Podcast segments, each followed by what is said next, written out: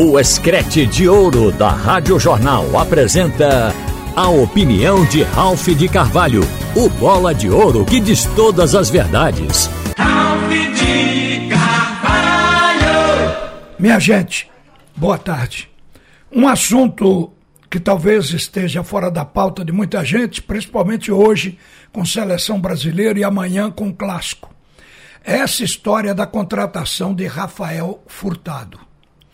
Por que o Santa Cruz está insistindo num jogador que na Série D não deu certo? Mas aí precisa ver alguns fatores. Primeiro, a avaliação de alguém que entende profundamente de futebol, como Zé Teodoro.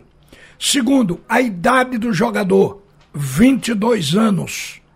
21, está fazendo 22. E o fato do antes da Série D. Ele chegou aqui e no campeonato estadual chegou a ser o artilheiro do Santa Cruz com cinco gols. O Furtado. Entrou na Série D, se apagou. Jogou quase todos os jogos, mas o rendimento era baixíssimo. Teria esse jogador entrado numa má fase e por tanta queda? O que a gente vê lá para trás, com jogadores que saem da base, ganham o profissionalismo e começam a jogar, é exatamente essa sinuosidade no início de carreira, sem que comprometa aquilo que ele possui qualidade. Então, se o Santa Cruz está com avaliação feita por um profissional que conhece o jogador, que estudou o jogador, vale investir até para ficar com o jogador e ganhar dinheiro depois. Se ele realmente corresponder. Se não corresponder, entra naquela frustração de muitas contratações que já foram feitas e algumas que ainda se farão. Então o Rafael Furtado, ele talvez tenha a chance de continuar no Santa Cruz, não pelo que mostrou na Série D, mas pelo que mostrou no campeonato estadual e basicamente pela idade. Então eu acho que é isso que está movendo o Santa Cruz. Porque a princípio muita gente pergunta como é que o Santa Cruz está brigando por um jogador que, quando entrava em campo, a torcida desanimava, porque o artilheiro acabou sendo o, o, o ponta, o ponto esquerda, e, e não o centroavante. Então, Santa Cruz, ele, ele tem essa história aí, mas tem que ter, seguramente, o aval de alguém que se comprometa. Ele está sendo contratado porque, na avaliação que foi feita, ele tem futuro de ficar no Santa Cruz. Porque creio também que Rafael Furtado não está condenado por uma má atuação numa Série D que ele não foi ruim sozinho. O time de Santa Cruz foi de uma incompetência total. Então você não pode jogar a carga no jogador. Mas como o time vive e depende de gols para obter as vitórias, ele talvez tenha sido o mais visado.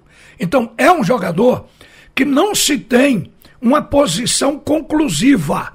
É um jogador que pode se valer apostar, porque esteve bem, depois esteve mal, e ele pode entrar num estágio de regularidade e ser até um bom artilheiro, um grande artilheiro. Isso aí, o futuro a Deus pertence, mas é o que se pode dizer sobre essa ideia fixa da contratação de Rafael Furtado.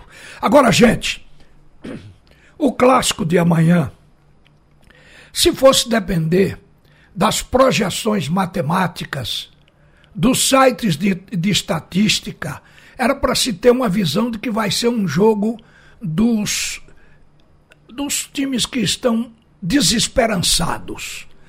Porque o esporte está cotado com 7% só de probabilidade, tem muita gente na frente dele. Quer dizer, 7% de probabilidade de ir para o G4. Na Série B, o esporte já está com 43 pontos, que é o ponto de corte hoje, ele já está segurado. Aí você observa, o Náutico entra em campo com a probabilidade de 99% de ser rebaixado. Então é um desestímulo para os dois lados. Mas o que vale é se apegar no mínimo que resta de possibilidade de dar certo. O esporte se apega a um, um, um, um percentual de 7%. O Náutico se apega a um percentual de 1% para dar certo. porque o Náutico não engrenou uma sequência sequer de três jogos. Como é que ele vai ganhar cinco em sete? E precisam ser praticamente seguidos. Digamos que perca o jogo para o esporte. Tem que ganhar. Os, ficam seis, tem que ganhar cinco e empatar um. Então é uma coisa que você não viu na campanha do time até aqui. E a projeção é mais ou menos por isso. Ora, se ele não conseguiu três consecutivas, como é que vai conseguir cinco? E aí gera automaticamente a previsão negativa. O do esporte, porque teve muitas chances de passar o Vasco da Gama e até ocupar o G4.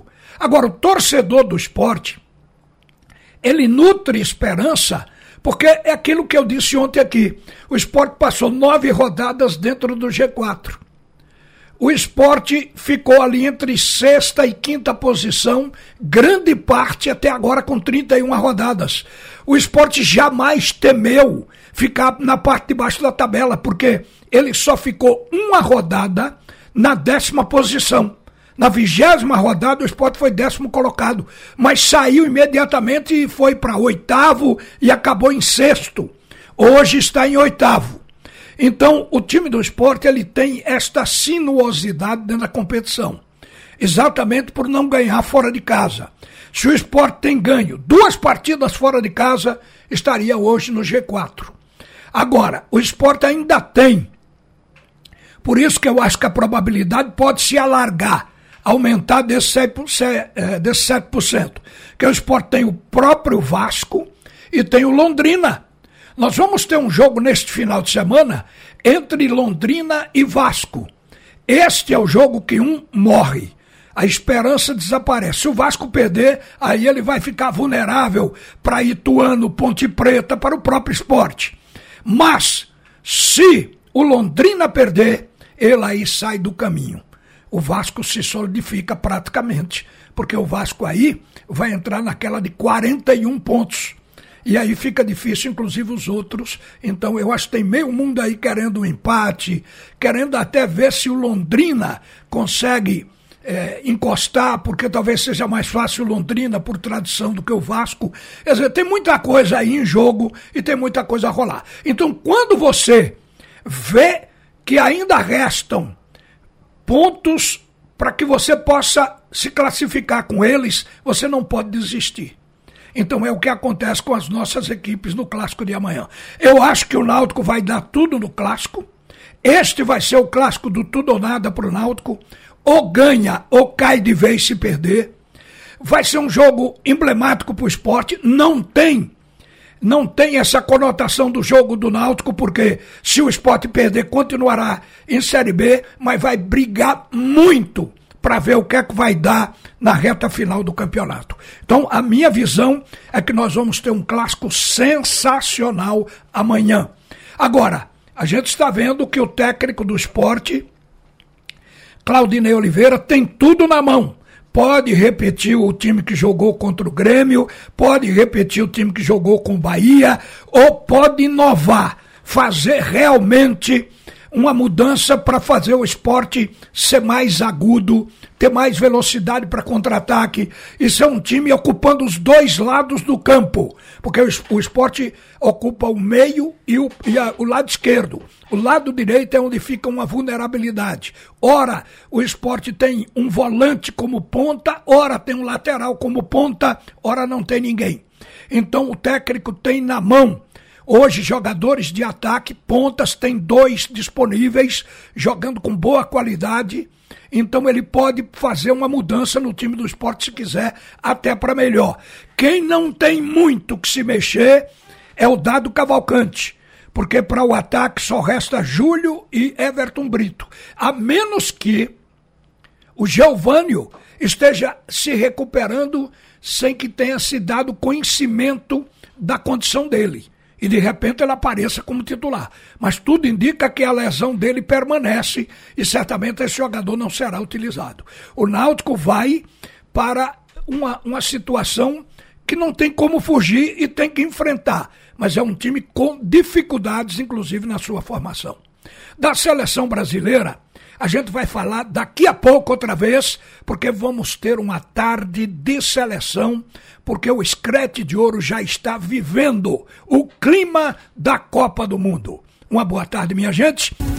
Você ouviu a opinião de Ralph de Carvalho, o bola de ouro que diz todas as verdades.